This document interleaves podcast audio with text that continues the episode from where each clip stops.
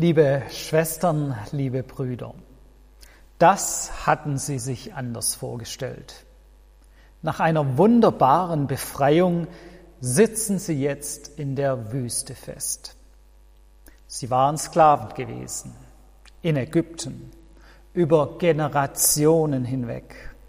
Gottes auserwähltes Volk, das als Sklaven nur dazu da war, die Drecksarbeit für die mächtigen Ägypter zu machen. Sie hatten sich so sehr nach mehr Freiheit gesehnt. So sehr hatten sie davon geträumt, aus dieser Situation zu entfliehen. Und dann? Dann hat Gott ein Einsehen gehabt. Dann hat er Erbarmen gezeigt. Er hat sein Volk durch Mose befreit. Er hat ihnen ein Land der Fülle verheißen, ein Land, in dem sie frei sein werden, ein Land, in dem Milch und Honig fließen, ein Land des Überflusses. Voller Hoffnung und Zuversicht sind sie also vor den Ägyptern geflohen und sie haben bei dieser Flucht erleben dürfen, wie Gott sie bewahrt. Und jetzt? Sie sind zwei Monate durch die Wüste geirrt und das Land von Milch und Honig liegt immer noch in weiter Ferne. Jetzt sitzen sie in der Wüste. Statt blühender Landschaften sehen sie nur Sand und Steine. Vor ihnen liegt ein großer Berg. Und auf dem Gipfel dieses Berges verhandelt Mose gerade mit Gott, wie es weitergehen soll. Aber unten, bei ihnen, beim Volk, in der Wüste, da mehrt sich der Frust. Nach der Euphorie des Aufbruchs folgt die Ernüchterung. Die Leute sind unzufrieden. Sie meckern, Sie haben die Nase voll. Es breitet sich Unfrieden aus. Fragen und Zweifel tauchen auf. Wer hat dieser Gott eigentlich mehr zu bieten als leere, große Versprechungen? Wozu hat er uns denn aus Ägypten herausgeführt, wenn es uns jetzt sogar schlechter geht als damals? In Ägypten hatten wir zumindest genügend Essen und ein Dach über dem Kopf. Tja, diese alte Geschichte erzählt uns die Bibel in Exodus 19. Eine Geschichte aus einer längst vergangenen Zeit. Aber wenn ich genauer hinschaue, dann stelle ich erstaunt fest, das ist mehr als eine alte Geschichte. Das ist mehr als ein Bericht von längst vergangenen Dingen. Denn wenn ich es mit offenen Augen lese, dann stelle ich fest, das ist auch meine Geschichte. Da geht es nicht nur um das Volk Israel, da geht es auch um mich, da geht es um uns. Gott hat auch uns befreit aus der Sklaverei. Er hat uns in Jesus Christus Freiheit geschenkt. Er hat uns neues Leben durch Christus geschenkt. Er hat uns befreit von der Macht der Sünde. Sie kann uns nicht mehr von Gott trennen. Jesus hat die tödlichen Folgen der Sünde am Kreuz für uns getragen. Wir sind Freie. Aber so manches Mal fühlt sich unser Leben als befreiter Christ so an, als ob auch wir in der Wüste feststecken. Es fühlt sich nicht so an, als ob wir in dem Land leben, wo Milch und Honig fließt. Es fühlt sich nicht so an, als ob bei uns Christen Lamm und Löwe friedlich und einträchtig beieinander liegen. Mir jedenfalls geht es so, dass sich mein Leben öfters nach Wüste anfühlt als nach blühenden Landschaften. Aber was ist schiefgelaufen? Haben wir uns in Gott getäuscht? Hat er uns falsche Versprechungen gemacht? Oder haben wir etwas falsch gemacht, so dass er uns jetzt bestraft, anstatt uns in das Land des Überflusses zu führen? Nein, ich denke, es ist wie beim Volk Israel. diese Wanderung durch die Wüste gehört zum Weg des Glaubens mit dazu. Gott versetzt uns einfach nicht plötzlich ins Paradies. Auch nach Jesu Tod und Auferstehung sind wir noch nicht am Ziel. Auch als Christen sind wir immer noch auf Wanderschaft. Ja, es stimmt, Gott hat uns befreit. Er hat uns auf Adelers Fittichen sicher getragen. Er schenkt uns seine Gnade. Nicht, weil wir irgendetwas Besonderes geleistet hätten. Gott befreit ja Israel auch nicht aus Ägypten, weil es sich besonders vorbildlich verhalten hat. Nein, Gott befreit aus Liebe, aus Gnade. So war es damals bei Israel, so ist es heute bei uns. Aber der Weg des Glaubens endet nicht mit dieser Befreiung aus reiner Gnade und Liebe. Gottes Geschichte mit uns endet nicht damit, dass er uns einfach alles vergibt und alles wieder gut ist. Nein, Gott geht mit uns einen Weg, einen weiten Weg.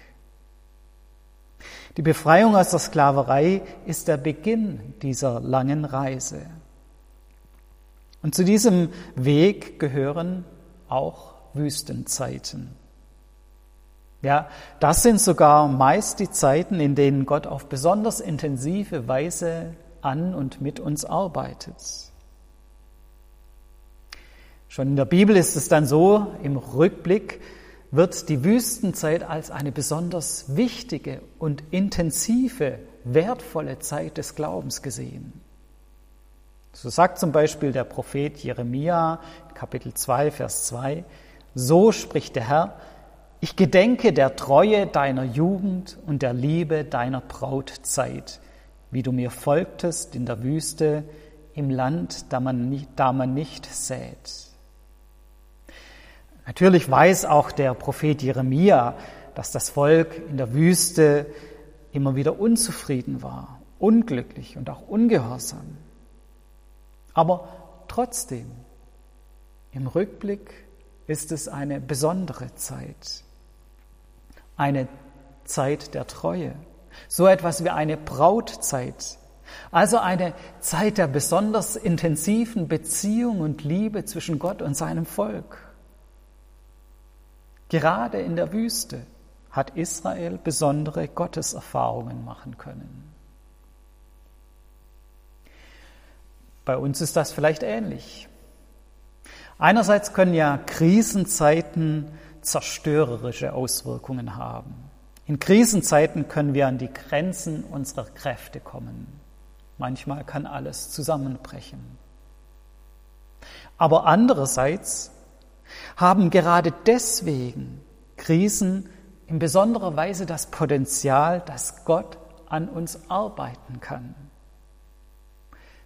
Wenn wir mit unserer Kraft, mit unseren Möglichkeiten am Ende sind, wenn wir die Dürre der Wüste erleben, dann kann es sein, dass wir ganz neu auf Gott vertrauen lernen und dass wir ganz tiefere Erfahrungen machen können als in normalen Zeiten.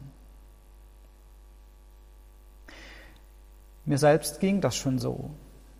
Eine Zeit der Dürre, der Wüste, der Dunkelheit.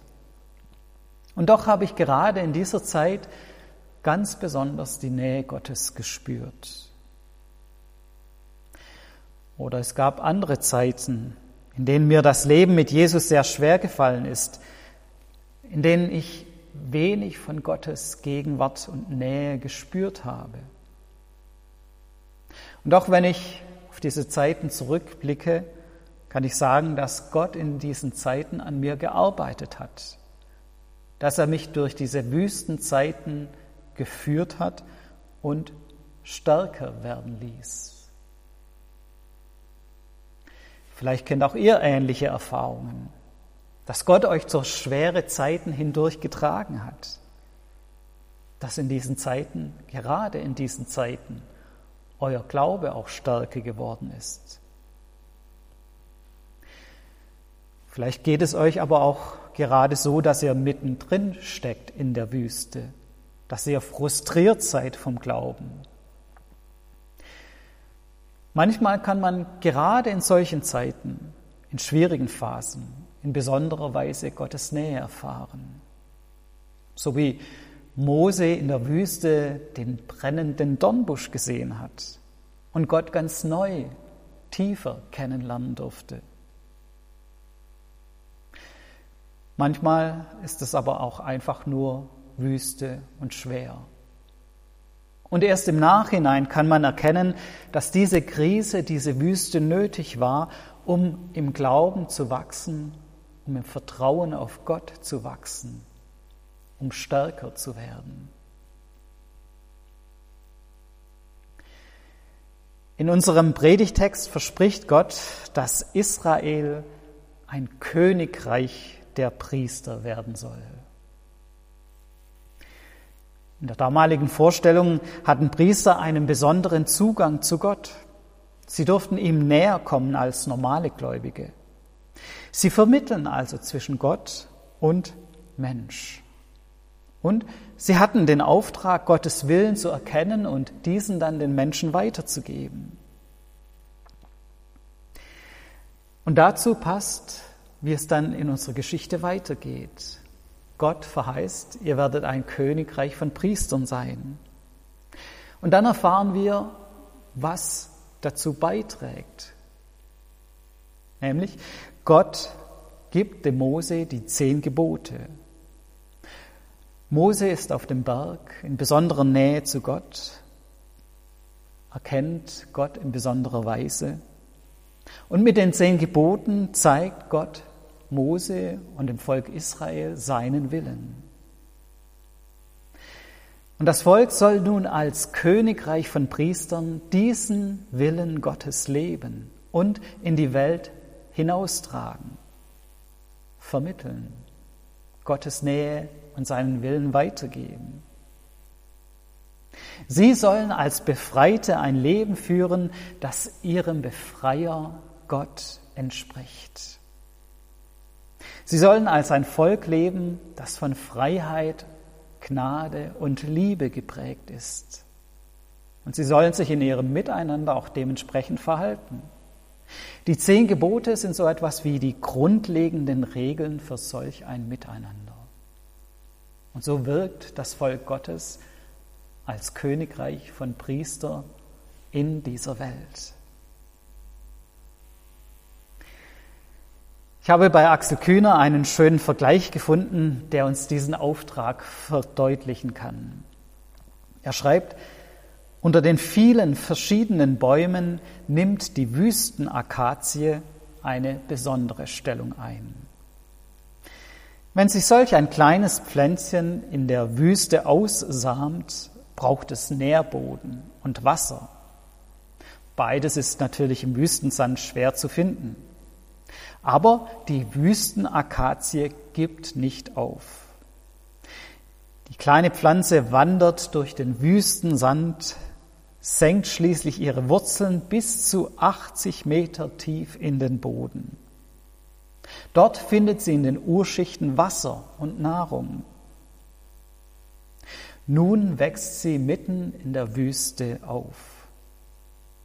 Um den Baum herum siedeln sich dann andere Pflanzen an.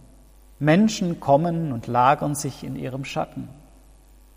So entsteht mitten in der Wüste ein kleiner Lebensraum, ein Mini-Biotop, eine Oase. Das finde ich eine wunderbare Beschreibung des Auftrags, den Israel als Königreich von Priestern hat. Sie sollen durch ihre Verbindung mit Gott die Welt verändern. Sie sollen Lebensspender in der Wüste sein. Und dazu war die Wüstenerfahrung notwendig. Dazu haben sie sich mit den zehn Geboten einen Rahmen geschaffen, hat Gott ihnen einen Rahmen vorgegeben, an dem sie sich orientieren können. Und ähnlich können wir das für uns nehmen, dieses Bild der Wüstenakazie. Auch wir sind ein Königreich von Priestern und Priesterinnen. Unser Glaube ist mehr als die Befreiung von Schuld und Sünde. Unser Leben mit Gott hat auch einen Auftrag. Wir sollen Lebensspender in der Wüste sein, so wie eine Wüstenakazie. Wir dürfen mit Gottes Hilfe und seiner Kraft Oasen mitten in der Dürre dieser Welt sein.